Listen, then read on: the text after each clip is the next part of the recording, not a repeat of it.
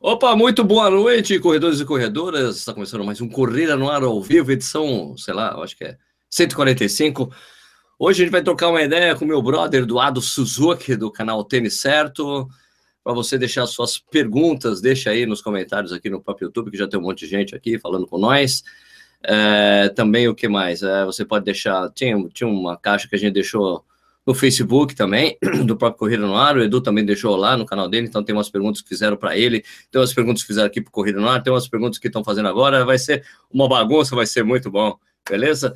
É, o que mais é, vocês é, tem o a Beer do Corrida no Ar vai ser nesse sábado às três horas da tarde. Tem gente revoltada comigo que vai ser no horário da Champions. Mas cara, se o Corinthians não vai jogar e pro Edu, se o Palmeiras não vai jogar, né? Então, meu, por que, que eu vou assistir a Champs? A Champs? Eu vou fazer a Birmaia, vou celebrar o número do Corrida no Ar, depois dá para assistir o tape do jogo, né? é, então tem a Birmaia, se você quiser participar da Birmaia, manda um e-mail aí para mim, corrida no ar, gmail.com, que eu mando as instruções de como você chegar aqui para você participar dessa celebração dos 80 mil inscritos do canal. Eu sei, né? Estamos quase perto de 90, já passou de 85 mil inscritos do canal, mas Cara, tá viajando pra cacete, né? Acompanhou o último vídeo aí, os últimos vídeos, fui pra Sydney, depois passei em Dubai, depois teve esse lance que rolou aí com meu amigo, todo mundo tá sabendo, pessoal, muita solidariedade nos comentários, muito obrigado para todo mundo que comentou o vídeo lá. Um, aliás, esse meu amigo vai ser velado amanhã, na sexta-feira, ele vai enterrar ele na sexta aqui em Jundiaí também. Grande falso. Então, essa Beer Mile, na verdade, eu vou fazer em homenagem a ele, vai ser legal. Uh, então, o assunto de hoje a gente vai discutir tênis de corrida. Você tem alguma dúvida sobre tênis de corrida? Sabe que o Edu é um dos maiores especialistas no Brasil nisso. A gente converge também, tem um pensamento muito parecido em relação a tênis. Muito legal. Então, isso aí, vamos falar boa noite aqui para o Edu. Enquanto o Edu fala boa noite, eu vou fazer aquele, aquela coisa normal de ir lá no Facebook, no Twitter, falar que a gente está ao vivo. É, Edu, você vai ter que ligar seu microfone aí, não esqueça. E você fala boa noite o pessoal. Tudo bem com você, Edu? Como é que estão as coisas? Como é que está a vida aí na fronteira de São Paulo com, o Amazonas? Fala aí, pessoal. Beleza? Para quem não me conhece, Eduardo Suzuki, do canal Tênis Certo. É, já gravei um vídeo aí com o Sérgio falando sobre. Na verdade, a gente deu algumas perguntas, a gente tirou dúvidas gerais sobre tênis. E no meu canal já gravei com o Sérgio várias vezes. Já fizemos colaborações, né? Fizemos colaborações. Collabs. e acho que aqui no, no ao vivo é a primeira vez que eu estou participando, porque o Sérgio nunca me convidou, ele falou, esse cara aí, quem é esse cara aí e tal. Tomei vergonha mas na hoje, cara, Tomei mas, hoje, mas hoje não tem japonês, ele falou, qual que é o japonês aí mais fácil? Vai o Suzuki. Pois é, então, minha gente, o Nishi não está aqui, porque o Nishi vai viajar amanhã, está saindo de férias, e daí aquela coisa, né? no dia anterior, antes de viagem, é aquela loucura, né? Terminar de deixar o trabalho, adiantar trabalho, né? Você arrumar a mala. Então, o pai do, do Nishi faleceu semana passada, então ainda está cuidando de coisas. Então tá uma correria para ele e não vai participar hoje. Tá bom? Então, por favor, vocês que estão assistindo aí, vocês, por favor, escrevam aí de onde vocês estão falando, onde vocês estão vendo o programa, para ajudar a saber onde nós atingimos, se a gente atinge o país inteiro, o globo inteiro, o globo terrestre. E enquanto isso, enquanto vocês vão colocar no seu comentário, eu vou pedir o Edu explicar um pouco a, o background do Edu, né? Tudo bem que ele já gravou os 50 fatos sobre ele, o canal, mas é bom que as pessoas que assistam corrida lá entender quem é o Edu, porque pô, você fala, pô, o cara começa a falar de tênis, sobre tênis do nada, não, mas o Edu tem um passado aí de, de história com lojas, eh, com marketing também. Edu, dá, fala um pouquinho, fale um pouco sobre você. Quem é o Eduardo Suzuki, Edu? Bom, desde que eu era molequinho, sei lá, 5, 6 anos, eu comecei na natação, mas daí depois o negócio foi pegando jeito e comecei a treinar natação competitiva. Que lá que acorda às 5 e meia da manhã, no frio, treina, depois treina à noite. E daí eu cheguei até uns 20 e poucos anos, 21, 22 anos, treinando bastante. Então, o esporte sempre esteve presente aí na minha vida. Depois começa a faculdade, a gente começa a beber cerveja, né, Sérgio? Daí desanda tudo. E era mais cerveja e pouco treino. E eu comecei a trabalhar no no comércio, eu montei algumas lojas aí com a, com a minha irmã, enquanto a gente fazia faculdade, comecei fazendo engenharia civil. Nada eu ia pensar, eu ia perguntar se você não tinha aberto uma barraca de pastel, né? Mas pelo não, visto aí só é, é, é, é, outro canal. É outro canal. e também não era, e também não era lavanderia. Não era lavanderia, muito menos pastel, pastelaria. Então era, era revistaria. E daí revistaria a gente, e a gente começou a trabalhar, recebia as contra-relógio lá, vendia. Acho que era um dos Pera caras aí, que mais vendia contra-relógio lá. Cara, você Curitiba. tinha revistaria, cara? A revistaria de você? Jura? Sim. Caraca, então, isso daí, ó, só pra gente situar aí no tempo, era mais ou menos o quê? Uns 2002, 2003, mais ou menos. Caraca. E daí a gente, pô, eu não gostava da faculdade, engenharia civil. Meu pai é engenheiro, a minha família tem vários engenheiros. Falei, putz, cara, esse negócio é chato pra cacete, né? E não era para mim, matava aula pra caramba. Meu pai falou assim: então vai trabalhar, moleque. Aí, ele deu aquela primeira graninha, aquela primeira alavancada, falou assim: tá aí, começa aí o um negócio. Daí, pô, vamos começar com uma revistaria, que é um negócio que você não precisa ter lá o, o estoque de produtos, né? Você começa é, pegando consignado, você entende mais melhor do que eu isso daí. Pega consignado lá o produto, coloca para vender depois faz a contagem, viu quantos venderam, e daí tá o seu lucrinho lá, então a gente achou que isso daí seria um negócio interessante. Na época, a revista era uma coisa ainda que vendia muito. Que vendia, né? E vendia, vendia ainda. muita revista. Então a gente vendia muito lá, a gente chegou a ser um, os top 3 de Curitiba, dos caras que mais vendiam revista. Cheguei a ter duas lojas ao mesmo tempo e a faculdade rolando enquanto isso. Chegou uma hora que eu falei, pô, tem que, tem que dar uma prioridade aí para a faculdade, né? Senão a gente, quando começa a ganhar uma graninha, a gente fala assim, pô, acho que eu vou fazer isso daí e acaba abrindo mão na faculdade. Como você sabe, cultura japonesa, os caras pegam pesado na questão da educação. Meus pais falaram, não, você vai ter que estudar, moleque. e daí eu falei assim, não, eu quero estudar fora, então. Eu cheguei com a minha irmã, oh. a gente sentou lá, ela deu uma continuidade na revistaria, pegamos uma graninha e eu fui estudar no Canadá. E eu fui tá. fazer administração no Canadá, um negócio um pouquinho mais a ver, né?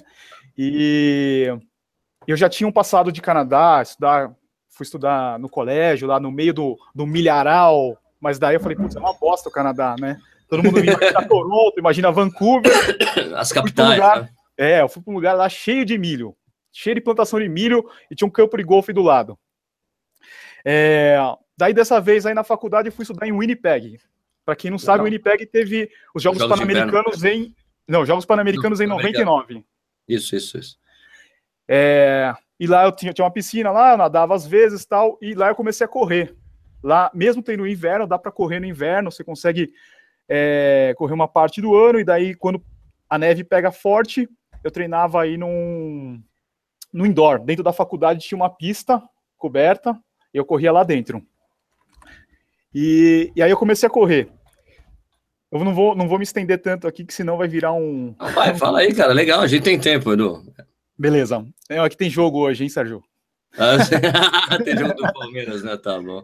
Bom, então é, eu comecei a pegar o gosto pela corrida lá, lá no, no Canadá. E eu nunca tinha participado de prova. Só um Fala. detalhe do o vencedor, eu, eu só estava desconfiado, mas o vencedor da maratona dos Jogos Pan-Americanos de Winnipeg foi o Vanderlei Cordeiro de Lima. Eu não sabia. Só para lembrar disso. Sabia, eu sabia que tinha sido uma dessas que ele tinha ganhado, que eu acho que ele até foi até no banheiro. O Éder estava vencendo a prova, estava em primeiro, ele foi no banheiro, daí o Vanderlei ganhou a prova. foi num arbusto, na verdade. então, daí uh, eu comecei a pegar o gosto lá pela corrida, já corria legal tal. E. É... Só que eu nunca tinha participado de prova. Terminei a faculdade, beleza, daí eu fui montar algum, voltei aqui achando que eu era o, o cara dos negócios. Falei, cara, agora estudei fora, agora pô, vai, tô agora manjando vai. pra caramba. Daí eu cheguei aqui e já montei três lojas de uma vez. Nossa! E daí eu não tinha contado com o fator Brasil, né? Era o um pequeno detalhe. Que você tá no Brasil, leis trabalhistas não ajudam, é, tem outros problemas fiscais, tributários, é, você precisa do avará, nada é fácil. E demontei, acho que em poucos, em pou, pouco tempo, durou o negócio em um, um, ano, um ano e meio, eu tive que fechar o negócio, cara, tinha muitas funcionárias, dava problema todo dia, era dor de cabeça o tempo todo. E daí eu falei, cara, eu vou ser empregado, não dá para não dá para eu não imagino, Eu não imagino o Eduardo Suzuki patrão, assim, eu patrão, patrão. do Lojinha, do, dono do Lojinha, do Lojinha. eu não consigo imaginar o do dono Lojinha. É, né, eu acho que para você ter um negócio, assim, um comércio aqui no Brasil não é fácil. Não, o governo joga contra, cara. O governo joga contra. Exato. Então daí eu falei, vou ser empregado. Fui trabalhar numa, numa importadora de produtos para segurança de navio. E Nossa senhora, tudo a ver de óleo, de óleo e gás. Bom, trabalhava lá, engordei pra cacete, cheguei a 83, 84 quilos. Eu tenho 1,70m. Eu não fazia nada, cara. Saía às 5 e meia de manhã, 5 e meia da manhã para ir trabalhar e voltava às 8 da noite. Chegava em casa morto, não queria fazer mais nada. E isso daí foi o, essa foi o, esse foi o único período que eu não fazia nada de esporte. Isso daí tá. durou um ano, mais ou menos. É, saí desse trabalho e falei, cara, preciso mudar. Não quero mais trabalhar, pedi a conta lá. E daí eu comecei, voltei a correr. E, e daí, eu, daí eu entrei numa assessoria, nunca tinha ouvido falar em assessoria. Eu estava correndo na esteira, daí uma, uma professora da academia falou assim: Você já ouviu falar em assessoria? Eu vejo que você corre bem aí na esteira. É, não que eu corra bem, né? É, ela me viu correndo na esteira, falou assim: ah, vai lá falar com o pessoal da assessoria tal, e de repente você participa de umas provas. Eu comecei, fiz o, o, processo que todo mundo faz, começa na assessoria, começa as provinhas tal, e no, no, no, primeiro ano você vai lá, corre 20 provas, né? E hoje eu não corro nada de prova, com seis provas no máximo. Bom, e daí, é, depois que eu saí lá daquele emprego, eu comecei a trabalhar com material de natação. Aí, então a gente vai linkando as coisas, a gente vai vendo que aquele passado que a gente teve, no fundo, serviu para alguma coisa, né? Então eu comecei a trabalhar na Water Planet, lá em Curitiba, trabalhava no e-commerce deles, ajudava na parte de mídia, e... E daí uma coisa que eu gostava dos produtos, eu já entendi um pouquinho da parte de triatlon, de natação e tal, e depois eu conheci o pessoal da Procorrer, lá em Curitiba também. E eu já tinha uma coleção enorme de tênis. Eu sempre tive tênis. Uma porrada de tênis. E daí ele via que eu conhecia. Sempre teve, dos... problema. Sempre teve problema com tênis? Sempre tive esse problema, essa doença. E daí ele via que eu tinha. Eu conhecia dos produtos tal.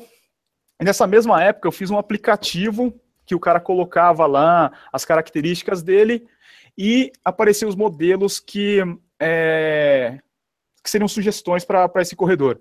Só que esse aplicativo não deu certo, eu gastei uma puta nota aí, eu tenho até, eu tenho até um vídeo falando sobre esse aplicativo.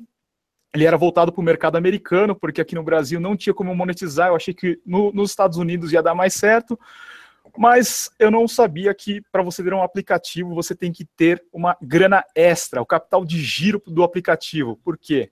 Mudou lá o iOS 9 para o 10, fodeu. vai mais um caminhão de dinheiro. Exato. Exato. Então, é, a Apple vai lá, muda a telinha, o Android muda a telinha, o tamanho da telinha, não é mais quadrado. Resolução, é, a resolução do bagulho. É, tem que ser responsivo para não sei o quê, para iPad, acabou, acabou o teu negócio. Se você não tivesse dinheiro extra e não tiver entrando, é complicado para você ter um aplicativo. Não deu certo, mas valeu a experiência. Então eu conheci lá o pessoal da Procorrer, comecei a trabalhar lá com eles, fiquei quase dois anos lá com eles e é, ao mesmo tempo fazia outros negócios. Eu não, eu não era contratado da Procorrer, mas eu trabalhava para a Procorrer, né, para a mídia deles, fazia toda a parte aí de Facebook, Twitter, é, ajudava na descrição dos produtos, então se tinha descrição errada, é, naquela época era minha culpa, pessoal, se tinha drop errado, falando que o tênis era flexível e não era, era minha culpa. Então é mais ou menos isso, só que é, quando chegou, acho que no último semestre lá da Procorrer, eu comecei o tênis certo. Então a gente está falando aí de o quê? Uh, um pouquinho mais de um ano e meio, se a gente voltar de agora para trás.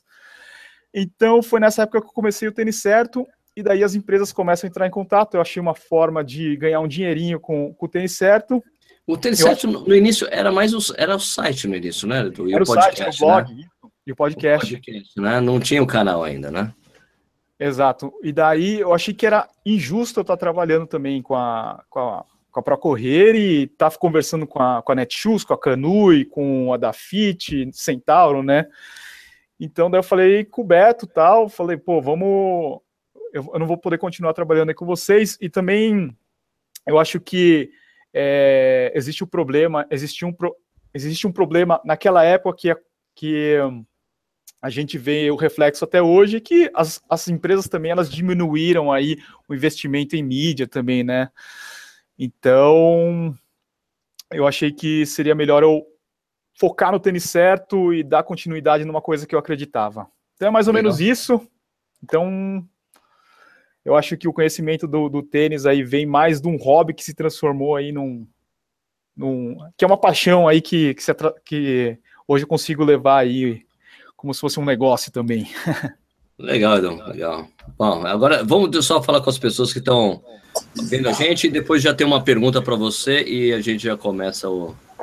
Eu, boa noite, Danilo Balu. Chegou na hora, hein? Fala, Balu. Boa noite, fala, Edu. Tranquilo, meu? Tranquilo. Então, peraí, só falar com as pessoas que estão aqui com a gente. Então, ali é, tem o pessoal de Taubaté, de Xanxerê, Santa Catarina, Paraguaçu Paulista, Floripa, é, quem mais? Brasília, é, a Clima Runners, o pessoal da Aclimação aqui em São Paulo, Arujá, é, Tomita, né, o Carlos Tomita, o mito, o símbolo, né, a legenda, aqui, é, o Flash, né, o que mais aqui, tem um monte de Madureira, Canindé, Butantã, Pato de Minas, Mauá, Rio do Sul, é, Sérgio, não quero comprar um tênis para a Maratona de Berlim, qual é indicam? Eu adoro receber esses pedidos, Edu. Que tênis você indica? Velho, sei lá, que eu vou, qual é que eu vou indicar um tênis para você? Uhum. É, Presidente Prudente, Piracicaba, é, Brasília, Porto Alegre, Chapecó, Limeira. O Nishi está de férias, está de férias, vai viajar amanhã, não vai vir hoje. Maceió, Edu, Eduardo Bajorã, Nova Odessa, Portugal, André Guerreiro, legal, Cruz Alta. É, boa noite, Sérgio, falando de São Paulo capital, Santo André. Açores, legal. É, Juiz de Fora, é, Cuiabá, Portugal também, de novo, Londrina, Maceió, Belo Horizonte, Lajeado, Santa Rosa, Atibaia, Fortaleza, Canoinhos, Vila Velha, João Pessoa, Ribeirão Pires, Mauá, Marabá, Pirituba City, Jacareí, São Fidélis, Araranguá. É, o Edu, o pessoal está reclamando que você está tomando água, Edu, não está tomando cerveja. Santana, Bahia, Santo André, Juiz de Fora, Belém do Pará, é, o mais aqui? É, o, o, Carlos Tomita fala primo maníaco. Ah, não, aqui é primo maníaco. Mas o maníaco é o Marcel, né? É, é. Só isso te fecha a porta, filho. Ah, obrigado. É, o que mais aqui, João de Fora? Pede pro Japa ler os comentários. É, não, cara, o cara é convidado aqui. Salve para Juiz de Fora, Barueri. Acho que é isso aí, né? Beleza. Ô, Edu, vamos aproveitar e perguntar uma coisa para você aqui. É... Manda. Uma pergunta que todo mundo faz para você. Edu, você corre? Essa é uma delas. Tem mais perguntas que são bem frequentes. A pergunta mais comum, Edu. Edu, você corre mesmo? É. Fala aí, Edu, você corre? Eu acho assim que o foco principal do, do canal são os tênis, né? Então, eu não, as, as pessoas falam assim, pô, faz a cobertura de tal prova, mostra você correndo. Eu acho que duas coisas. Primeiro, eu acho que ficaria muito fora aí do, do tema principal, que são os tênis, e depois é, mostrar correndo, cara. Tem vários caras aí que correm muito melhor do que eu, pô. Não, e é muito então... O, Sérgio sabe, agora eu acho que com a, com a DJI Spark vai, vai melhorar, não é? Opa, com certeza, com certeza. Mas não é fácil você filmar correndo. Eu vou levar é, o dia inteiro para fazer um vídeo e para editar ele vai levar uma semana. Então, como eu faço vídeo todos os dias, não tem como, é, é muito complicado. Tem uma coisa também, Edu, tem um, tem um vídeo que eu estou preparando, é, faz um tempo, você sabe disso, a gente até conversou sobre isso, assim, como fazer um canal de corrida no YouTube, né? Uhum. E uma das coisas que eu falo assim, ó, que, eu, que, eu tá, que tá no meu texto, assim, é, não vai fazer o que todo mundo está fazendo. Né? Uhum. Exato. Então, veja o que as pessoas já fazem, tente fazer algo diferente. A coisa mais comum que tem de canais que surgem é cara correndo mostrando prova. Isso aí, cara, todo mundo faz, né? Não é, tem, eu acho que o tênis é, tem um diferencial de exatamente não fazer o óbvio que todo mundo faz em relação à corrida, poxa. Né? Exato. Não, e, e, a corrida a gente pega é um, é um assunto assim que você pode dividir em vários sub-assuntos, vamos dizer assim. E se você vai começar um canal, pega um assunto desse daí e explora ele. O cara, tem gente que me pergunta, tem gente que já me falou assim, pô, como é que você consegue vídeo todos os dias falando sobre tênis? eu pego dentro do tênis e vou achando quais são as perguntas aí, cada coisinha, e transformo em vídeo, né? Então, eu consigo fazer esses vídeos aí todos os dias. Legal. Beleza. É, o Balu, você quer falar alguma coisa? Ou você está concentrado aí? Como é que tá? Acho que talvez você tenha que ligar o microfone para você falar com a gente, tá bom? Porque você desligou. Eu achei que a dica é muito boa sobre fazer o que ninguém está fazendo, porque o que não falta hoje é canal mostrando a pessoa correndo os 10 quilômetros, né, lá em Campinas. Isso, cobertura de prova. Cobertura de é, prova. É, a menos que a pessoa seja fora da reta, isso já tem, tem demais, né? Agora, um canal como faz o Edu todo dia vídeo e sempre focado em tênis é, é, é muito nicho, é muito específico, né? muito. Desculpe, é muito diferencial. Edu, o Edu, ele usa o princípio da especificidade no canal dele. Pois é. Pois é. Bom, não, não, as... Deixa eu só falar uma coisa. O Sérgio falou no começo especialista. Eu não gosto muito dessa palavra aí. Não, mas foda-se. Você é especialista e foda-se, você é especialista e o Balu é polêmico, entendeu? A gente, a gente tem que rotular, cara. Não tem jeito. No jornalismo a gente precisa rotular as pessoas, tá bom? Tá bom, mas e... eu não aceito. Tá bom, não quero saber se você aceita ou não. Então, vamos começar com as perguntas que tem aqui. Eu já tinha separado aqui, pô, agora já sumiu tudo, né? É que beleza. É, Edu, é como eu tinha deixado o post lá no, no Facebook do Correndo no Ar, algumas pessoas adiantaram algumas perguntas, vamos a elas. Aqui, peraí, só colocar em. Quanto o, ele acha, Edu? Eu já tá achado. Vocês estão te enchendo muito com, com o tênis da, da Nike? Não, o tênis Sub 2? As pessoas não, não, não ficam te enchendo o saco?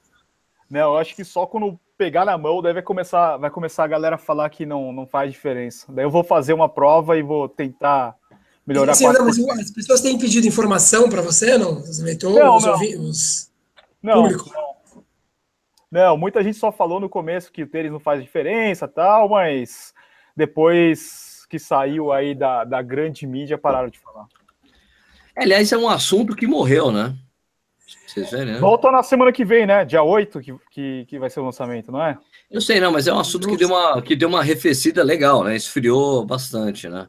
É, só, talvez por, só... pelo cara não ter conseguido, né? Ah, acho que esfriou bastante também, porque só não esfriou muito porque quem acompanha o Ross Tucker, né? O Steve Magnus na, no Twitter ainda fica ali, porque os caras ficam, continuam trabalhando, tipo, discutindo a coisa tudo mais, né?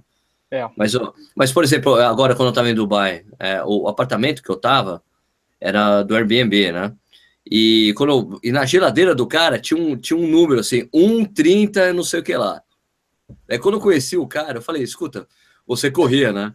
Ele, é, eu corria. Não, porque aquele número que tá na, na, na geladeira é seu, é, é o seu melhor tempo em, em meia maratona. Ele, exatamente, o meu melhor tempo em meia maratona. Dele, daí ele falou, não, o que você faz? Não, tem um canal no YouTube de corrida. Ele, pô, legal da gente. Ele falou, mas você viu aquilo lá? E eu falei, meu, o cara é inglês ainda, né? Você viu aquilo lá, o que os caras fizeram quase abaixo de duas horas, é, o tempo mais rápido de toda a história, não sei o que lá. Eu falei, eu vi, cara, mas aquilo não valeu, né? Ele, não, mas poxa, foi o tempo, mas eu falei, cara, mas eu falei para ele, that was not a marathon running. That was not running a marathon. Ele, é verdade, né? Aquilo não foi correr uma maratona, né? Porque foi muito né, muito fabricado para acontecer um resultado que acabou não acontecendo no final. Né? É tipo o jogo do Globetrotters, né? Excelente analogia. É, excelente é, analogia. Excelente. excelente. Excelente. Bom, aqui tem, tem umas perguntas aqui do que o pessoal já deixou lá no, no Facebook. Depois a gente pega o, as perguntas que o pessoal já está deixando nos comentários lá no YouTube. Mas o Tiago Teixeira deixou a seguinte pergunta. É, Eduardo e Sérgio, o tipo de amarração do cadarço pode fazer diferença independentemente do modelo? Pode causar lesão ou evitá-las? Em algumas postagens, há corredores que comentam sobre unhas perdidas. Isso pode ser causado por tênis muito apertados? Creio, creio que não seja normal, né? Fala, Edu. Eu acho que a amarração faz toda a diferença. Se você tiver com uma amarração muito apertada, ela pode dar uma. Vai, vai te incomodar durante a corrida, né?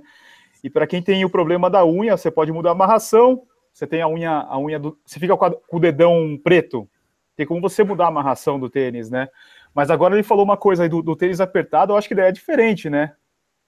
Não é? Não adianta você ter um tênis apertado e mudar a amarração. Aí é um outro caso. É, isso é uma coisa, uma coisa, outra coisa, outra coisa, né? Existe a amarração em si, existe a coisa do tênis. Eu acho que a coisa da unha é mais relativa ao tamanho do tênis, né? O cara tá talvez com tamanho inadequado, com tênis muito próximo ali da ponta, muito é, apertado no sentido que o dedão tá muito ali na ponta, então como a gente sabe, quando a gente corre o pé expande, né? Acaba batendo ali, né? Essa é. coisa, né? E agora a amarração tem aquela coisa, você usar o último furo ali, né? Deixar um. E, e, aliás, uma coisa importante, né? Eu não gravei esse vídeo ainda, eu já falei de amarração, acho que o Edu também fez um vídeo recente, né? Do, sobre amarração Sim. de tênis. Cara, você não precisa, as pessoas não precisam ficar escravas, entre aspas, daquela da amarração normal do tênis. Dá para você fazer várias, vários tipos de amarração para deixar o tênis mais confortável em você, né, Edu? É. E é isso que a Puma está explorando no, no Ignite Net Fit, né? Eles estão mostrando eu não sei, que não. fazer outra amarração. Eu não sei, eu não recebi esse tênis. é verdade. Eu não recebi esse tênis, achei, até comentei com o pessoal. É esquisito eu não ter recebido esse tênis, né? Porque os outros canais receberam, eu não recebi. Será que tem alguma coisa pessoal entre a pessoa que trabalha mandando tênis da Puma e o Sérgio? Eu acho que não.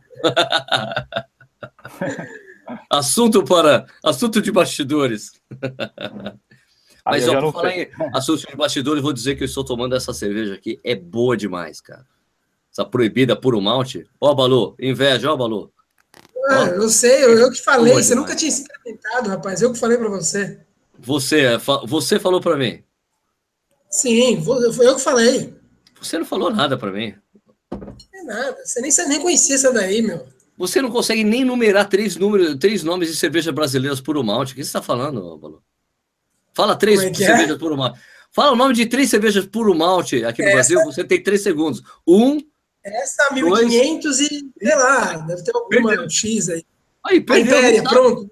Não, não, demorou. Demorou, demorou. Eu nem, nem conhecia essa. É boa, boa demais.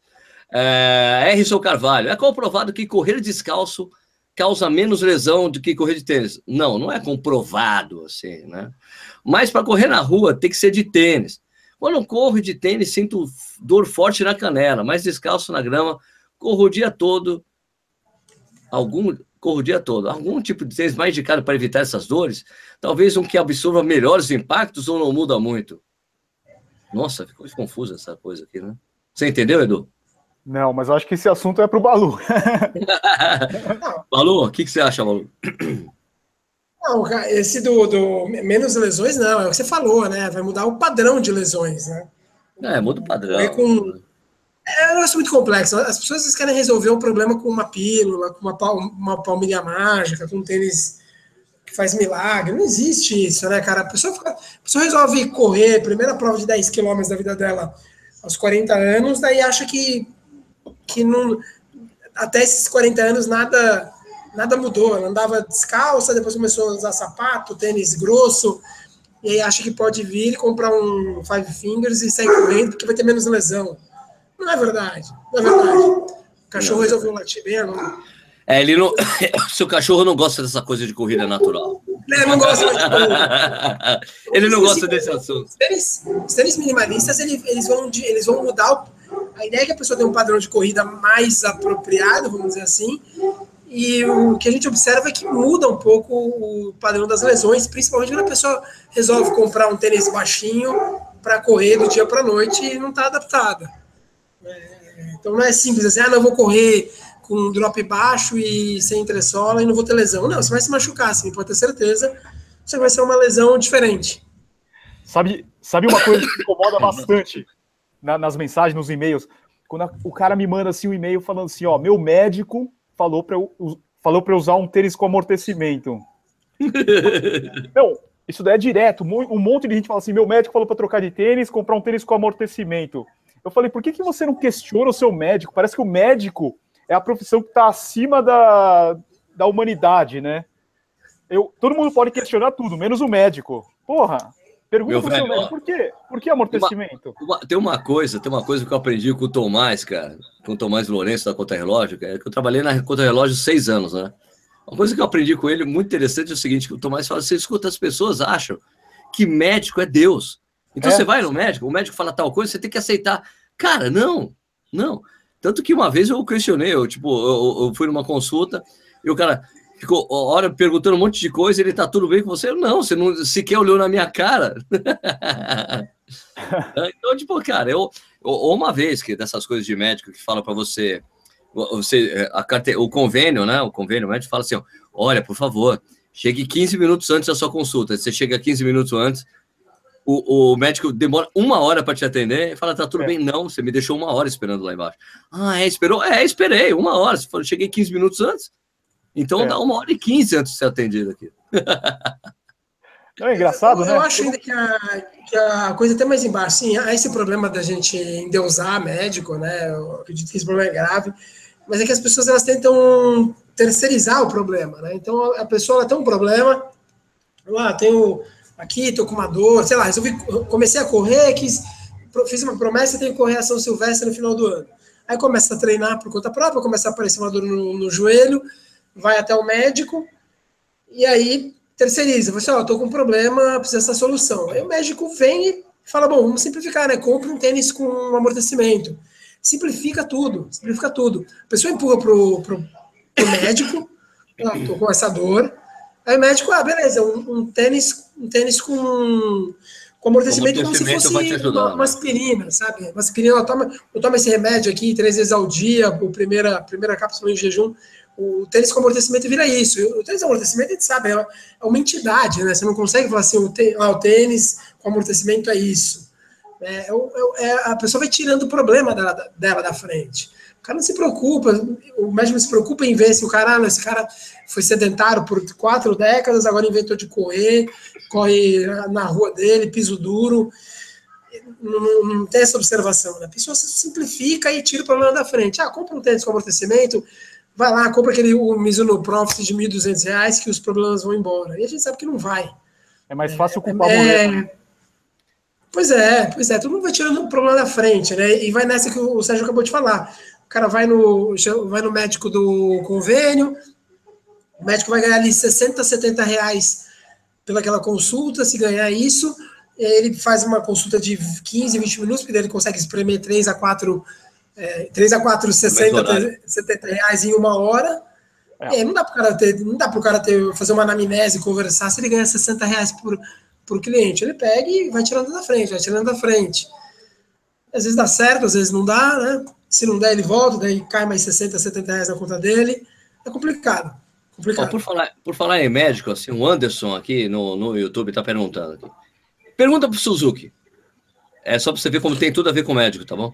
Antes, tá. pergunta para o Suzuki: é possível correr trilha com chuteira de futebol? A ideia é do tio Michael, do canal Corredores. Esse Michael é um brincalhão, né? É, eu, isso, daí, isso daí é uma questão interessante. Não, ele, ele, ele, fez uma pergunta na brincadeira, mas a maioria das perguntas, a, a maioria das pessoas me pergunta assim: eu posso correr uma prova com determinado tênis? Cara, você pode correr com o que você quiser. Se quiser correr de crocs, de chinelo, descalço, você pode, porra. Não é? Claro. Todo mundo pensa assim, não, eu preciso ter um tênis específico para para a prova, porque se eu não tiver esse tênis aí, eu não vou conseguir correr a prova. Não, não é bem assim, né? Não. Pois é. E entre nós, hein? É, chuteira de futebol extremamente desconfortável. O cara que quer correr com chuteira, meus parabéns. O problema da chuteira. problema, já me falaram isso. Sérgio, poxa, você fala sempre que gosta de tênis minimalistas tal. Pô, por que você não corre com chuteira de futebol society? Porque ela não respira, velho. Ela tipo, seu pé fica dentro do negócio que não, não respira. É terrível, né? Apesar de, apesar de eu já ter ido, visto uma, há, há alguns anos atrás, ter, ter corrido uma. Eu acho que quando eu corri uma prova de 10 km lá para casa de 42, num cara correndo do meu lado com uma bermuda qualquer, com uma camisa de basquete, com um chuteiro de futebol society junto comigo. Né? Então, é... dá para correr de qualquer coisa. Mas eu não acho mais recomendável, não acho mais adequado. Né? Não, é, não deve ser. Não, é, até porque ela não é flexível como um tênis de corrida foi feito para um esporte que é mudança de direção, foi um esporte que, é, que você usa o peito do pé, a corrida não usa o peito do pé. Então, é. gente, a, a chuteira de society ou de futebol de campo ela foi desenhada para um propósito. Né? A, a, o, o, solado de um, de um tênis de corrida, ele é pensado numa corrida, né, num movimento que é linear. Por exemplo, se você for tentar jogar basquete com o seu tênis de, de corrida, você vai arrebentar o seu tênis de corrida, porque né, quando você tenta fazer a mudança de direção, o tênis não, é preparado para aquilo. E o contrário é verdadeiro. A chuteira não, gente. Chuteira é extremamente desconfortável, rígido, não é tênis para correr. Mas é o que o Edu falou. Você pode correr de chinelo, de bota, de coturno, você faz o que você quiser, né? Cada um é livre. Tem o um pessoal aqui falando, Renato Barros falando que o Nishi tá sem óculos e torcendo pro Palmeiras. Estranho. Ó, o Jefferson Rosa pergunta aqui no YouTube, Edu, sabe por que está aumentando a tendência de tênis com drop baixo, mas perfil alto, com mais amortecimento no mercado? Como que é? Não, não entendi. Por que está aumentando a tendência de drop, tênis com drop baixo, mas com perfil alto, com mais amortecimento no mercado? Eu acho que não, não é uma tendência, né? Porque você pega a Adidas, praticamente toda a linha é 10, é 10 milímetros de drop. Um ou outro modelo, a Nike lança aí com, com, com a entressola mais alta e, e, e o drop mais baixo, mas não é uma tendência, não. Eu acho que só uma linha aí que as marcas estão colocando. Beleza. Edu, por que as lojas da web não colocam os drops, as medidas entre só na descrição dos produtos?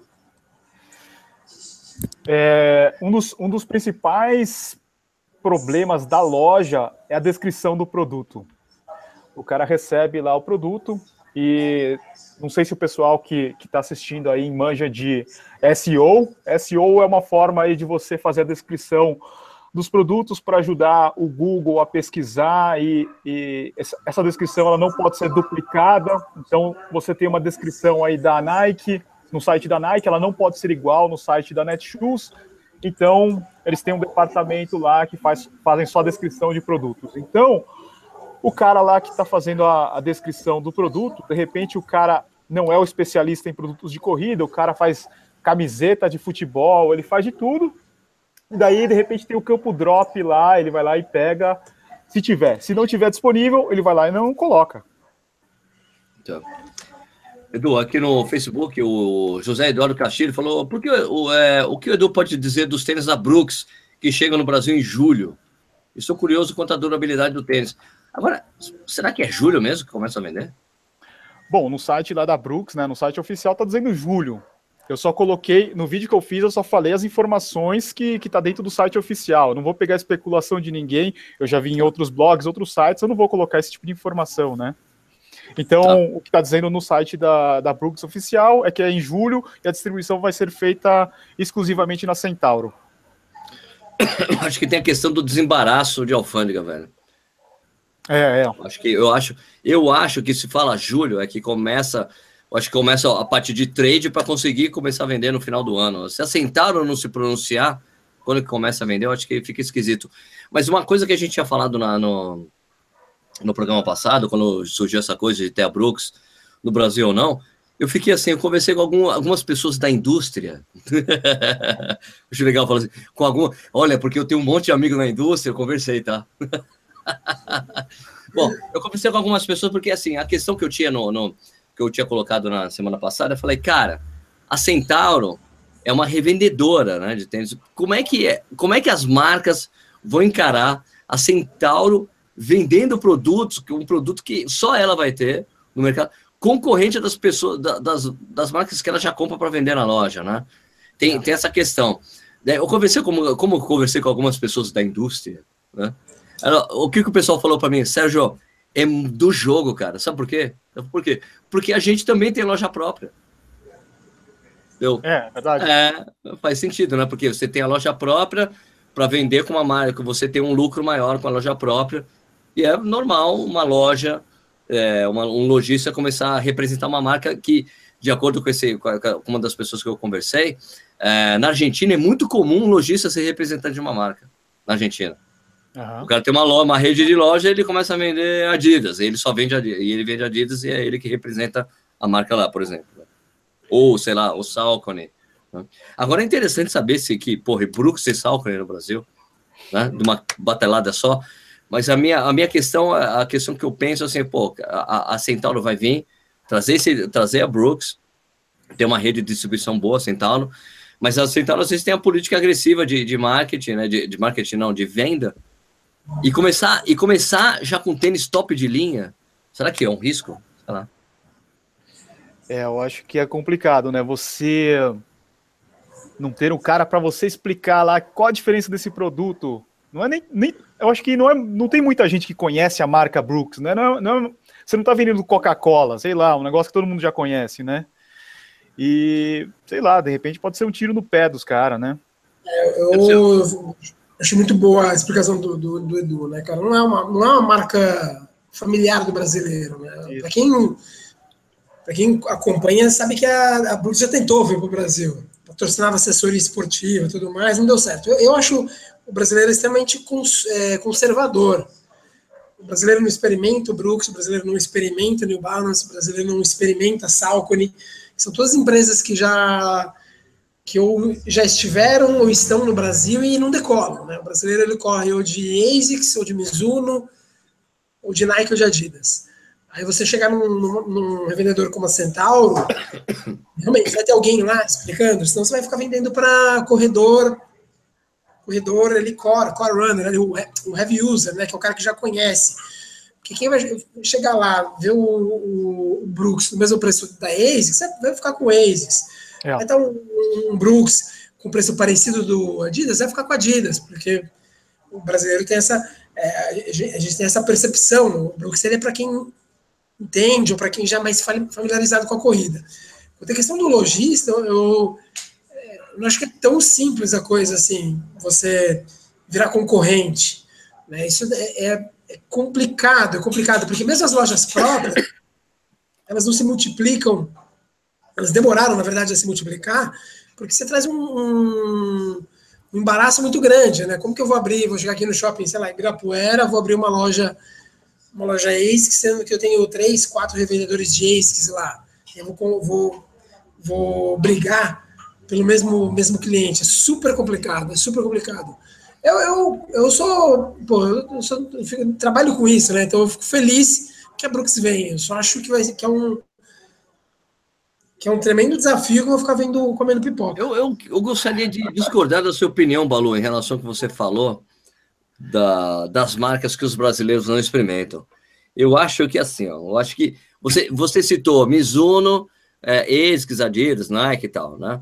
Mas veja bem, a, a Mizuno tem, tem uma, uma característica é, típica do mercado brasileiro, que ela que se tornou uma marca de a marca símbolo de running no, no, nos anos 90, no final dos anos 90, e que todo mundo fala, tênis de corrida é Mizuno, e a gente sabe que a presença da Mizuno no resto do mundo é desse tamanho.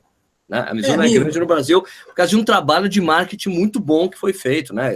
Você é, lembra é, que eles patro... Você lembra? Não, peraí, você lembra? Você lembra que eles patrocinaram todas as assessorias esportivas de São Paulo durante, uma época? Todas, né? Não, eu ia chegar lá. Não só isso. Eu não sei se o trabalho de marketing foi não, não bem feito. Eu, eu não, não, falo com tanta segurança que foi bem feito. Não, mas, mas ó, eu, vou, eu, vou, chegar no ponto, Edu, Edu não, desculpe, Balu. Mas sabe o que é, cara? A, a, a New Balance, ela teve uma operação New Balance no Brasil e acabou.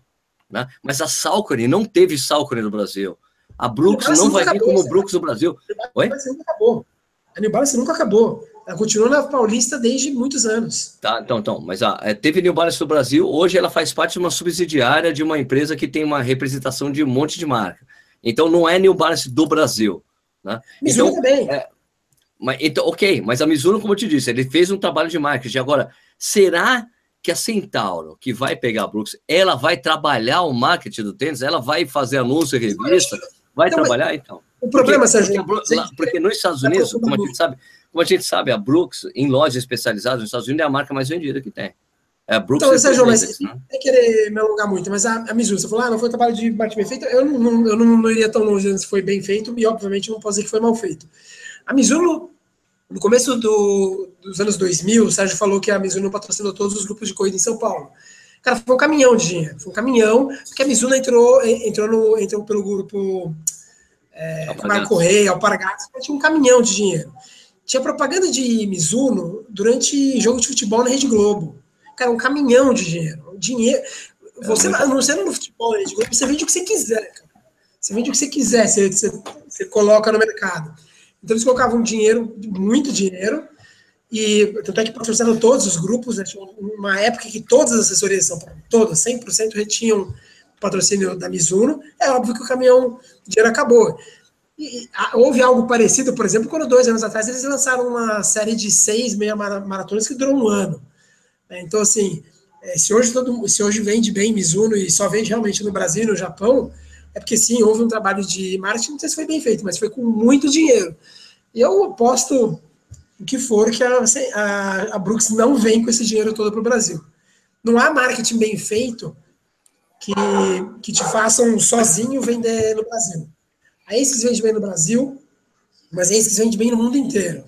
Vende muito bem na Europa, muito bem nos Estados Unidos, muito bem na Ásia. A Mizuno vende muito bem no Japão e só.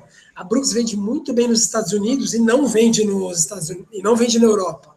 É. É, então, aposta por chute, a Brooks vai cair nesse lado também. Ah, vende bem nos Estados Unidos, mas não vende bem na Europa. É como o Edu falou, não é uma Coca-Cola.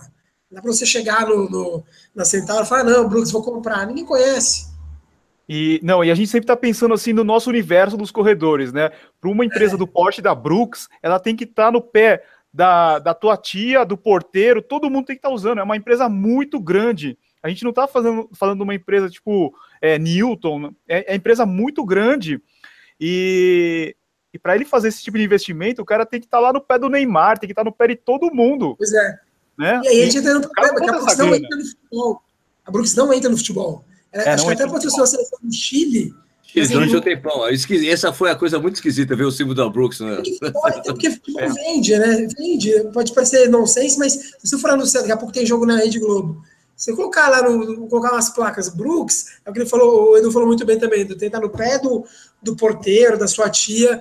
E se a pessoa não tem familiaridade, ela não vai levar em consideração na hora da compra. É, não, e a gente tem outro problema aqui no Brasil, é que o preço do tênis não tem como você fazer o teste. Se todo mundo tá me perguntando assim, Edu, quanto que vai chegar o preço do, do Brooks aqui no Brasil? Eu falei, ó, é de, é de Nimbus para cima, cara, é 800 pau. É, o Glycerin é preço de Nimbus, né? É, é 150, 150 dólares, 160 dólares, não vai ter assim, ah, o, o, a chance do cara pegar uma promoçãozinha para comprar por 300 reais, não tem esses modelos vai ser 800 para cima. Então, é, quando chegar lá na, na, Centauro, você tá lá com um Nimbus que você já conhece e você tá com um Glycerin 15, dificilmente o cara vai optar por um tênis que ele nunca ouviu falar, né? Já, já tive esse desafio profissional quando eu trabalhava antes numa marca. Assim, cara, não adianta, o cara vai comprar. Na época eu tava na Adidas, né? É, o cara chega na loja para comprar vamos, vamos dinheiro de hoje, vamos dizer 600 reais. Ele tem 600, 700 reais na mão. Tem um Aces, que é considerado excelente, o Mizuno, que era considerado excelente, e o Adidas, que ele não, não ele falava, não vou gastar esse dinheiro para testar o Adidas, eu vou levar o, o Mizuno ou o Aces. E aí, Mizuno ainda pagava 10, 15 reais por vendedor que fizesse a venda do, do Mizuno. Então, era, não havia concorrência, não havia, porque tinha o vendedor falando, ó, leva esse Mizuno, ele levava 15 reais a mais. É. Tinha o ASICS que tem o, a, a, força da, da, da, ligação com a qualidade em corrida.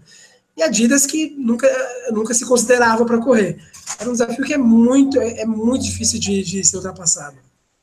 É. Uma, o Glauber fala aqui, falta lojas aqui como nos Estados Unidos, que deixam você experimentar o tênis até correr com ele. É só fazer um cadastro e virar freguês. É muito difícil. No Brasil é, é difícil. É... é terra do malandro, né, meu? Terra do malandro, é. Você tem que. Você, abre. Você, o, no Brasil, aquele esquema de você. Você vai abrir o, o negócio tem que ficar pensando como que as pessoas vão te enganar. Eu, eu fiquei. Tava conversando esses dias com um amigo que eu não, não sabia disso, cara. Que no, no ponto lá da Adidas, lá na. na fugiu o nome do, do ponto da Adidas na. Rambase? De corrida. Rambase? Hã? A base, isso. A Rambase. O pessoal tava roubando toalha, cara. Então, assim, você quer oferecer um negócio gratuito, assim, ó, você vai, eu já fui lá, é fantástico, você tem, ganha uma carteirinha, eles pararam, eles pararam de dar toalha por causa disso. Eles pararam de dar toalha porque roubaram a toalha, pararam de dar é, o sabonete líquido para você tomar banho porque roubavam, pararam de dar banha de cereal porque roubavam. Então, se você começa a inventar, não, vou abrir uma loja no corredor, quero ter um serviço como eu tenho nos Estados Unidos, vou deixar a pessoa testar. O cara vai lá, vai testar seu tênis e não vai comprar, e você vai morrer com esse prejuízo. Ele vai testar e então, não volta mais. É, então assim, aqui no Brasil a gente tem loja especializada muito, por exemplo, em São Paulo você tem a Velocitar, por exemplo. Eu acho muito boa, não tenho nada com eles. Eu comprei já muita coisa lá, uma loja muito boa. É, a Fast Runner acho que ainda está aberta, nem sei se é só online agora, a Fast Runner. São lojas de corrida para corredor. Só que é muito difícil você ficar burlando a pessoa com uma fé. É muito difícil. A Fast Runner tá mais pra, é mais para triatlo do que corrida hoje em dia, né? É? É, eles têm bastante coisa para corrida, eles têm, eles têm a Roca One One agora, né? Então, aliás, o pessoal está dizendo que está difícil encontrar a Roca One One, né? mesmo com eles ali, na é, verdade. É, problema de importação. Mas agora eles vão. Já chegou um modelo essa semana e deve chegar outros aí nos próximos meses. Legal. o André Brito Guerreiro falando assim: por que nunca tiro a palmilha e mostro o interior do tênis? Estão constantemente a passar informação que não estão corretas, porque nem olham o interior do tênis. Um exemplo é a Energy Boost, a não ser que tem placa de EVA, mas se retirar a palmilha, vai ver que não tem nada. Da mesma forma que a Supernova, a não ser que tem placa, mas não tem nada. Nossa, o cara tá revoltado aqui. Eu acho que é só você olhar onde, porque na verdade o cara ele fica confuso, porque ele acha que se você tira a palmeira, você consegue ver todo o interior do tênis, né? Só que o, a, a, placa de EVA desses tênis Adidas, ela é meio distribuída ali, no, você vê até na parte de fora, né? Que tem é. um EVA ali ajudando, e ela é uma, ela, cama, ela, né? é uma caminha ali, então é. você não vai ver ali, às vezes mesmo, é. Porque às vezes o cara tira Palmeiras, às vezes a Adidas coloca EVA para você, o, o, o boost para você achar que tem boost o tênis todo, né? Será? É. é. Ô, Edu, deixaram alguma pergunta para você lá no seu? Que você queira falar aí, que você queira falar? Chama aí, vamos aí. Aliás, Edu, antes de uma coisa, você podia perguntar pra, explicar para mim que eu, vi, eu recebi um release da, da Mizuno é, dizendo que a Mizuno está lançando tênis de alta performance para o Ironman. Edu, o que é um tênis de alta performance? É, eu não sei. Eu acho que alta performance tem que dizer aí que o cara é, é Iron Man, né? Deve ser isso. Cara, eu fui. Na semana eu fui no shopping, fui dar uma olhada nos preços. Daí tem um tênis que é mais caro que o Prof. Eu nem conhecia, cara. Qual? Tênis da Mizuno. Tem um mais caro que o Prof? Tem, um, é, tem um mais caro. O Prof tem um 2,9 ou um. Ou, ou, tá, o, 1.200 ou 1.300. O Profit daí tinha um tênis lá que era de 1.500 na sessão de corrida, cara. Tem uns Lamborghini disso. lá, uns negócios desse aí. Ah, ah tá, mas, é o, é, o, é, o, mas é o próprio esse Lamborghini. Mas era muito parecido assim, com o Profit, só é, que tava 1.500. Tem o Viper também, se eu não me engano, acho que deve ser uns 1.200. Tem vários modelos assim que é. Só troca ali vidro elétrico, alarme e. Entendi. E Estou tentando achar aqui um e-mail que eu recebi, tem de alta performance. É, quando você acha aí, um abraço para o Alexandre Ernesto, o grupo Gente Ernesto, corre de Rio Verde, Goiás. O Ernesto nos convidou para o samba, ele mora no Brás? Não, ele mora em Goiás. Deixa eu ver, tem uma pergunta. Ah, tem uma pergunta aqui bem daquelas genérica. Cláudio José Silva. Fala, Edu, para 10 quilômetros, qual é melhor, amortecimento ou intermediário? Muito genérica, né? X. Daí tem aqui o André Benis. Fala, Eduardo. Vou fazer a maratona de Porto Alegre. Não será minha primeira. Sou um corredor considerado pesado, com 82 quilos, e sou o típico pronador é, sem ser aquele realmente severo. Até hum. então eu fazia maratona e até um pouco mais com o Prime da Mizuno. Bom, vou resumir aqui a pergunta dele. Agora ele está usando o Skechers Go Run 400 e ele quer saber se tem algum problema ele trocar aí pra, por esse tênis é, para fazer a, a, maratona dele. Ele saiu do, do Mizuno e está indo para um, um Skechers. Pô, acho que ele fez uma boa decisão, né? É um tênis muito mais flexível, mais leve, né? Em cima da hora. Em cima da hora, hein? Não, ele, ah, se, ele tá fazendo, se ele tá fazendo os longos com esse tênis, beleza, né? Ele já rodou 400 quilômetros, ele tá falando. A gente deve estar uns tá três meses, né? É um tênis barato pra cacete, né? É, é. É barato, levinho, bem flexível, né? Que faz parte do. Não? Ou não? É, não? ele é barato, ele é abaixo de 300 reais. Ó, é, o Rodrigo Nuremberg. Olá, Sérgio, boa noite. Corro há poucos anos e no início li algo na internet que me deixou intrigado. É que devemos deixar o tênis descansar por pelo menos 48 horas depois de uma corrida. É isso mesmo, verdade? Outro item que me deixou intrigado é que os tênis teriam uma quilometragem máxima, a partir do qual o perigo de lesão do corredor aumentaria. Isso é verdade? Fala Edu. Ah, hoje em dia os tênis não precisam descansar mais, né? Eles, eles têm um, um material aí que ele volta à forma normal dele é, na hora. Então não precisa descansar, não precisa laciar o tênis. Isso é bem anos 90, né, Edu? Como que é? Isso é bem anos 90. é, é. Precisa descansar o tênis, tá? Respeita o tênis aí, porra. Não é não? o cara me mandou e não aqui. Não tem essa de, de, laciar o tênis. O cara fala assim, né? Eu comprei um tênis meio apertado aqui, vou começar a usar ele para laciar. Não tem isso, cara. Ok, ó. Então, aqui, aqui, aqui a, a, manchete que está aqui no WebRun, aqui, esse, Mizuno e Ironman lançam tênis tecnológicos e de alta performance no Brasil.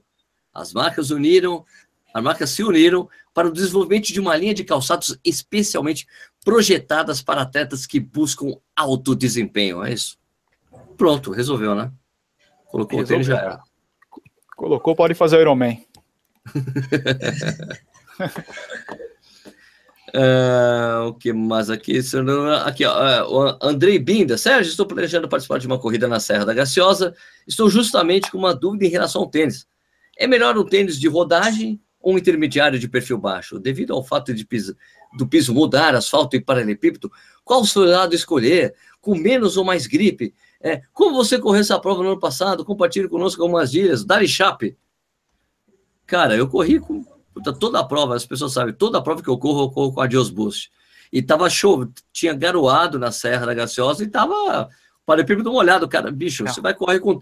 Pra mim, cara, você corre prova com tênis que você faz os longos, cara. Eu corro longo sempre com a Dios, então sempre corro, compito com a Dios, é assim. É isso que eu faço. Então você tem que estar adaptado com o tênis. Agora, ficar pirando na coisa do gripe ou não, porque pode ir para ele, não, não, vai lá e corre, velho. Né? Sei lá. Eu corri essa prova aí de, de Go Run 4. É, não, eu acho que tem um pouquinho de diferença no grip, sim, porque o, o paralelepípedo da Serra da Graciosa ele é gasto, né? E mesmo que não, não, não esteja chovendo, aquela região tem muita umidade, então com certeza ele vai estar tá meio úmido ali, o, o paralelepípedo. Eu corri com, com o Go Run 4, o solado dele não é um dos melhores, então. Sim, o solado tinha... dele tem pouca, é... tem pouca borracha injetada, né? Ele é mais é. entre sola pura ali, então. Uhum. É, realmente, a pessoa tem que. Fique atento para ver se o seu tênis tem borracha embaixo, né? Isso. Né? Ô, Sérgio, tem uma pergunta aqui para você. Do Diga. Denis Titato. Denis Quimeto? Denis Quimeto, Titato. Porque todos os canais do YouTube influenciam a galera a comprar tênis acima de 500 reais. Existem dezenas de modelos abaixo de 200 reais com ótima qualidade. Pô, já fiz um review de tênis de 70 conto, velho. O Edu já fez também review de tênis barato, né? Pô. Mas, ó, é difícil, viu? Ó, tá generalizando. Não, ele tá... Mas é, eu, eu, uma, uma vez comentando nos comentários, a pessoa, a, o pessoal estava questionando exatamente isso. Porque eu falava que 500 reais era um preço razoável e as pessoas estavam revoltadas comigo. Eu falei, cara, mas o problema é que a maioria dos tênis hoje, antigamente 500 reais era um tênis top de linha. Você lembra dessa época, né, Edu? É, é verdade. Mas hoje em dia, cara, Não muito tempo pau, atrás. É, 500 pau, cara, hoje é um tênis intermediário, né? Infelizmente, o, o, preço Brasil é o preço que a gente decide pagar nas coisas, né? Se as pessoas não comprassem esses tênis tão caros, os caras baixariam essa margem de lucro, cara, não tem jeito. Você vender tênis a 200 reais se o, o povo adora comprar tênis a 700? Tem que ser muito burro fazer isso. As pessoas gostam. Tem uma característica no consumidor brasileiro, cara, que as pessoas gostam de pagar caro e têm orgulho de pagar caro o produto. Sim. Né? É só você ir em qualquer loja aí de, de shopping, você vê pagar parcelando em 10 vezes, cara. Só, só que chega a parcelar tem... tênis. Ah, é. Não, tem essa valor... coisa do parcelamento, tem a coisa do parcelamento e também tem a, a coisa que me disseram, que um, um amigo meu que trabalhava numa loja de tênis falou, cara, que tem gente, tem, cara, você vê que nitidamente não tem condições de estar comprando aquele tênis compra-se cash. Tá aqui, ó. Dá 700 pau e compra o tênis, assim, cash, Sim, dinheiro. juntou lá e comprou, né? É. Não, mas ó, o Balu sabe melhor do que eu. É... No preço do tênis, todo mundo fala assim: ah, nos Estados Unidos custa cento e poucos dólares, aqui no Brasil custa 700 reais. Mas você tem vários fatores, não é só imposto. Aqui você tem lá o, o custo Brasil, o cara, o cara tá acostumado com frete grátis. Se não tiver frete grátis, o cara não compra aqui. Parcelamento, grande maioria das pessoas parcela. Isso daí, o parcelamento não é de graça. É, é, o cara fala assim, ah, sem juros, mas alguém tá pagando esses juros aí. E é né? você, sim. Daí tem uma outra coisa, assim, o brasileiro também, o brasileiro também ele fica guardando lá o, o, a promoção, né? O cara fala assim, pô, eu quero tênis aí de competição, gosto de Takumi, gosto de é, Hitogami, eu gosto de Hyperspeed e nunca tem esses preços aí. Eu sempre compro esse tênis, mas aí você fala assim: deixa eu ver o teu histórico aí de compra. Quando que você comprou? Todos esses caras aí compraram na promoção. A loja sofre pra caramba para vender um tênis de competição. Não tem, não tem mercado assim do cara que compra o lançamento, vai lá e dá uma paulada e compra o tênis de lançamento. Esses caras compraram todos. É, e daí o cara fala assim: não, eu comprei. Não, vê aí teu histórico, pega lá a nota fiscal, você vai ver que você comprou na promoção esse tênis. A loja sofre pra caramba. O cara tem que diminuir muito a margem dele para vender um tênis. Então, é complicado assim para o lojista também. A gente, a gente sempre vê o, o, nosso lado do consumidor e esquece do lojista, né? Sim, sim. É. Eu concordo com você, mas sem a gente ainda, no Brasil, a gente tem uma, tem uma, uma taxa de lucro muito grande ali, né? Do, entre o preço que, o, que o lojista, que, o, que chega para o lojista que ele compra. Sabe, você, você, você vai nos Estados Unidos, você vai pegar um tênis em promoção, vai estar lá 70, 80 dólares. O, o lançamento vai estar 120 dólares, ou seja, 50% a mais. Lançamento 140, 160, 160, 140 hoje, viu, Balu? Mas, mas, mas, ô Sérgio, o cara já vendeu um monte desses, desses tênis por 140. Ele já tá com, com o lucro dele ali garantido. Na hora que ele e vendeu aí? por 70, beleza, ele já tá garantido. Aqui mas não, o cara baixou. O que eu tô dizendo é a diferença, porque aqui no Brasil, para você, a questão de criar desejo tem que ser muito maior. Então você joga Sim. ali duas, três vezes o valor e aí você cria desejo. Senão o cara fica é. naquela de ah, não, vou comprar sempre mais caro. O brasileiro tem isso, é, é, tem é. muita cultural o comportamento do consumidor brasileiro. Tem muito isso. É, é. Tem uma reportagem no WebRun falando sobre o preço dos carros do Brasil, né? Tem, tem no canal do YouTube, eu acho que do, do WebRun, falando, não, Web Motors, né? Falando disso, né? Da, do preço do, do carro, que assim, que achando dos brasileiros que achavam engraçado. Peraí, meu filho quer aparecer aqui. Fala oi aí pra galera. Aí? Beleza? Beleza. Então, daí tinha essa, essa coisa falando que, que eles pegando, mostrando quanto o, o, Camaro custava nos Estados Unidos, quanto custava no Brasil, e depois eles fazendo, é, é porque tem uma, uma coisa da indústria nacional brasileira que fala assim, não, é ter os impostos, aí o cara colocava na ponta do lápis, o pessoal do é. na ponta do lápis, ponto por ponto, fazer assim, não justifica, de qualquer jeito, assim, não justifica o preço. Ó, não, são vários fatores, né? Não, não tem, eu, eu não tenho, não sou dono de fabricante, não tenho empresa fabricante de tênis, eu não venderia barato. Para que você vai vender Olha, barato? O, canal, o, pessoal do canal 3 que corre, que eu conheci esse final de semana, que eles foram lá no, no na Rambase, lá correr com a gente, no, no treino do Corrida lá, falando assim que eles, tinha um amigo corredor que falava: caro é cirurgia no joelho, meu amigo. Muito boa essa, né? Muito boa. Se ao menos esses tênis evitassem lesão no joelho, né? E não evitam. Pois é, né? Eu, dessa coisa que a gente falou sobre lesão, não sei o que lá, uma coisa que eu, que eu entendo hoje mais do que nunca, desde a época que, pô, que eu comecei a correr descalço, corri um tempão descalço, tênis minimalista hoje em dia. Hoje eu entendo que é mais. É, acho que o fator que mais influencia a gente, cara, para correr da, da, forma mais correta e menos lesiva, assim, entre aspas, é a cadência, cara. Porque os, os, os, se você tentar mexer em qualquer outra variável, dá problema, entendeu? Não, tenta pisar com o meio do pé, tenta evitar o calcanhar. Daí a gente começa a ver atleta de elite que corre todo torto, é. Né? O corpo todo, todo aí você fala que a única variável que você vê constante em todos esses caras de alto nível é a cadência. A cadência. O resto é. é, é o que é a economia que o cara consegue, a economia de corrida que o cara consegue do gesto natural para ele, entendeu? O resto é a cadência, entendeu? Então hoje eu entendo mais assim do que nunca.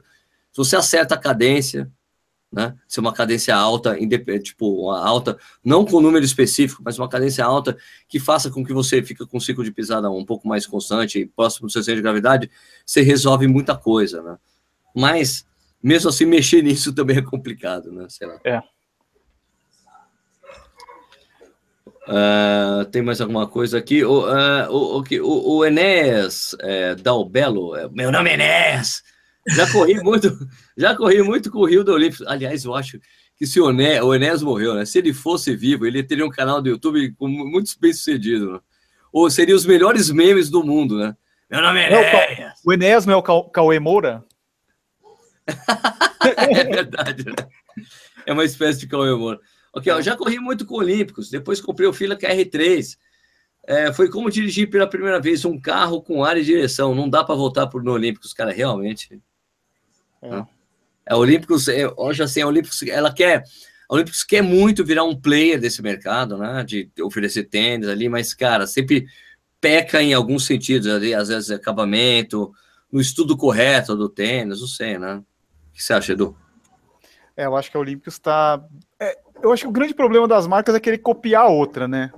Fala assim, ah, vou, deixa eu ver o que, que, a, que a outra marca está fazendo, vou tentar fazer igual. Pô, tenta desenvolver uma,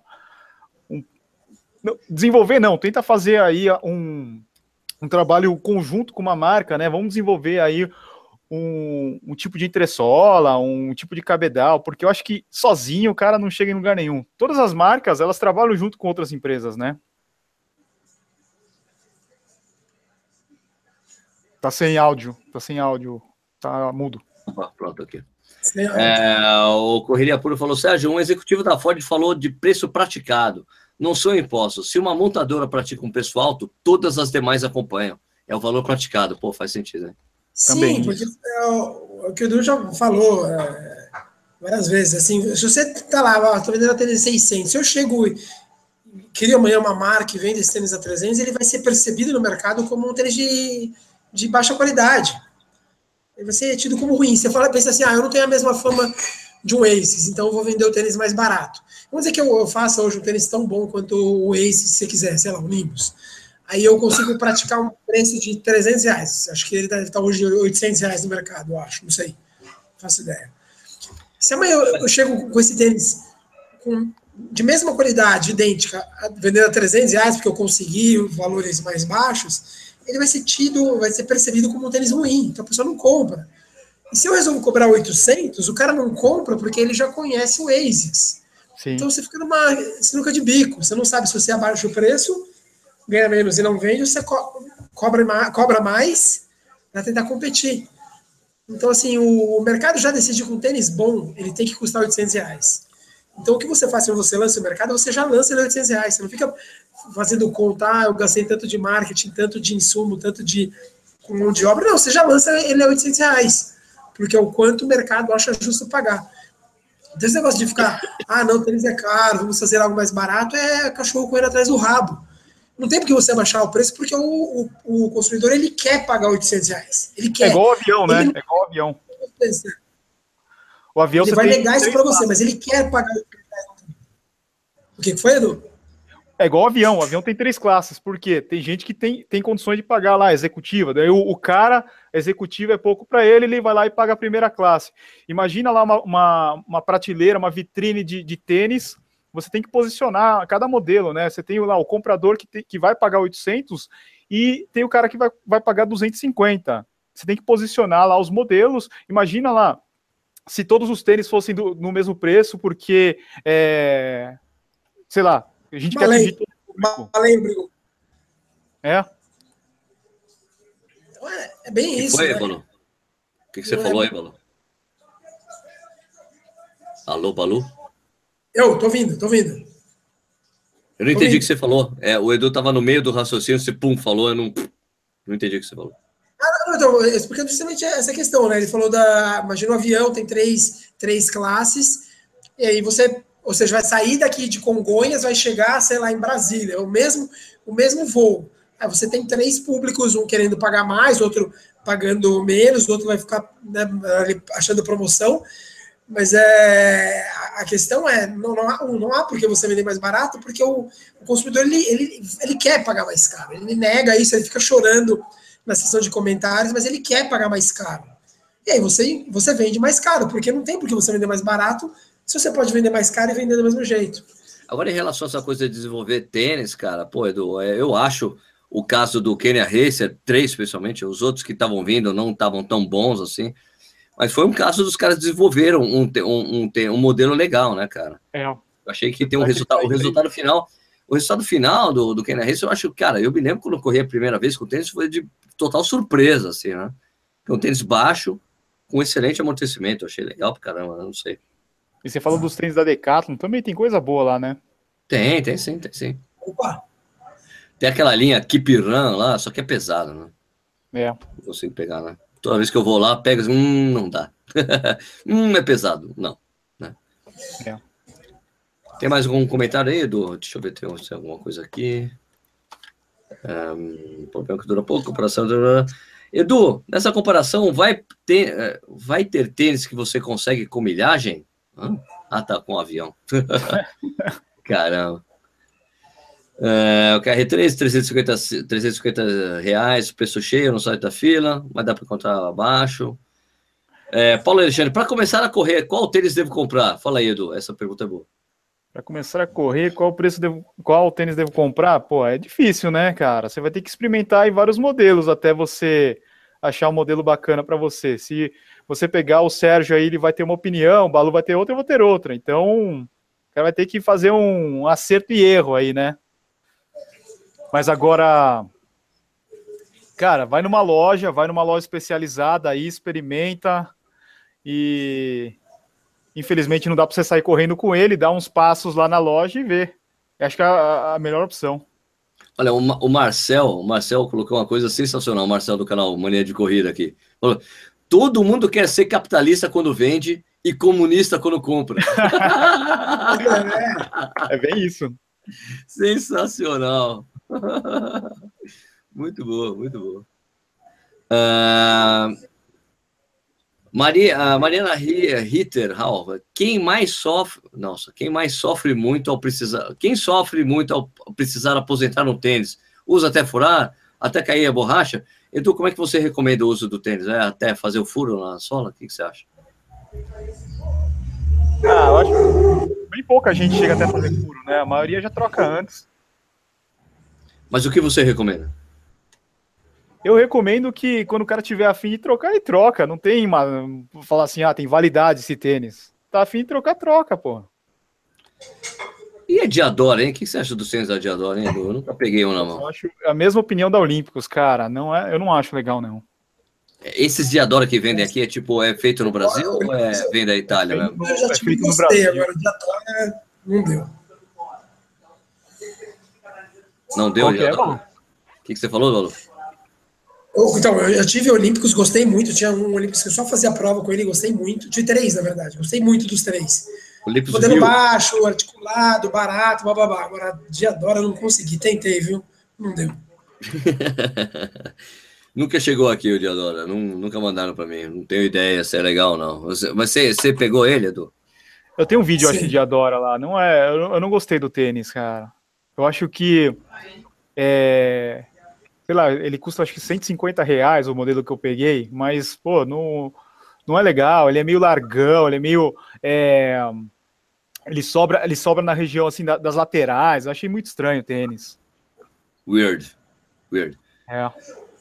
Bom, minha gente, a gente tem que terminar o programa, já são 21h45. É, Edu, como é que as pessoas podem fazer mais perguntas, encontrar você, ver a sua ver essa japonesice em todas as cores? Pode acessar lá o canal, youtube.com/barra tênis certo, vídeo novo todos os dias, dois unboxings ou três unboxings aí por semana. Então, sempre tem novidade de tênis, provavelmente vai estar tá lá. Pode mandar pergunta no Facebook ou entrar lá no site, entra lá em contato e manda uma, uma pergunta. Eu tento responder todas dentro do possível, às vezes leva três dias, uma semana, porque putz, cada vez cada vez tá, tá aparecendo mais perguntas. Tem gente que tá achando que é o saque das marcas, né? O saque da ASICS, saques da Adidas. O problema no Tevistal, o que que eu faço? Cara, direto, direto. Eu vou, depois eu vou mandar a conta para as marcas. Faz um reclama, faz um site chamado Reclama aqui de tênis, Edu. Nossa uma ideia boa para você, hein? Uma, é. uma boa ideia para você, hein? Só para é. tênis, um reclame aqui de tênis. Reclame aqui, tênis certo.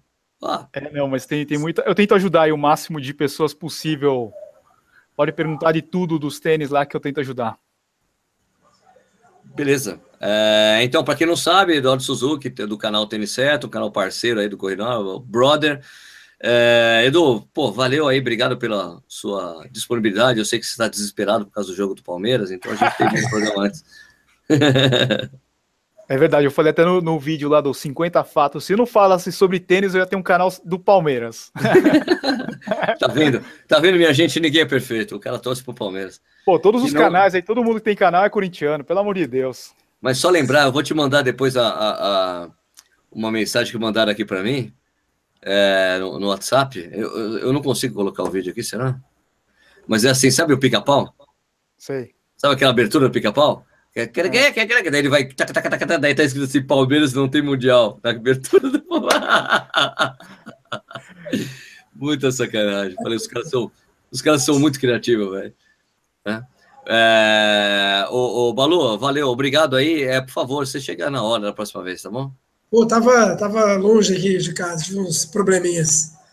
Tá bom, manda um beijo aí pra Maroca, que tá aí atrás, tá fazendo, fazendo a janta pra vocês aí. Manda, fala que eu falo para ela aí, mano. Fala para ela agora. Ela ouviu. Ela ouviu? Ela ouviu. Manda, ouviu. manda um tchau para nós aí, Maroca. Aí. então, pessoal, obrigado aí pela audiência de vocês. A gente volta na semana que vem com mais um Corrida no Ano ao Vivo. É, é isso, né? Então, é, lembrando. Obrigado aí, Sérgio. Pô, pô, quando fica à vontade. Aí, quando precisar aí, é só chamar. Valeu aí, Balu. Depois, Edu, depois a gente acerta o cachê lá que você pediu, tá bom? Eu não, não posso passar. Se quiser falar de tênis, aí é só chamar. Beleza. A gente só lembrando que a Beer Mile do Corrida no Ar rola nesse sábado às 6 horas da tarde.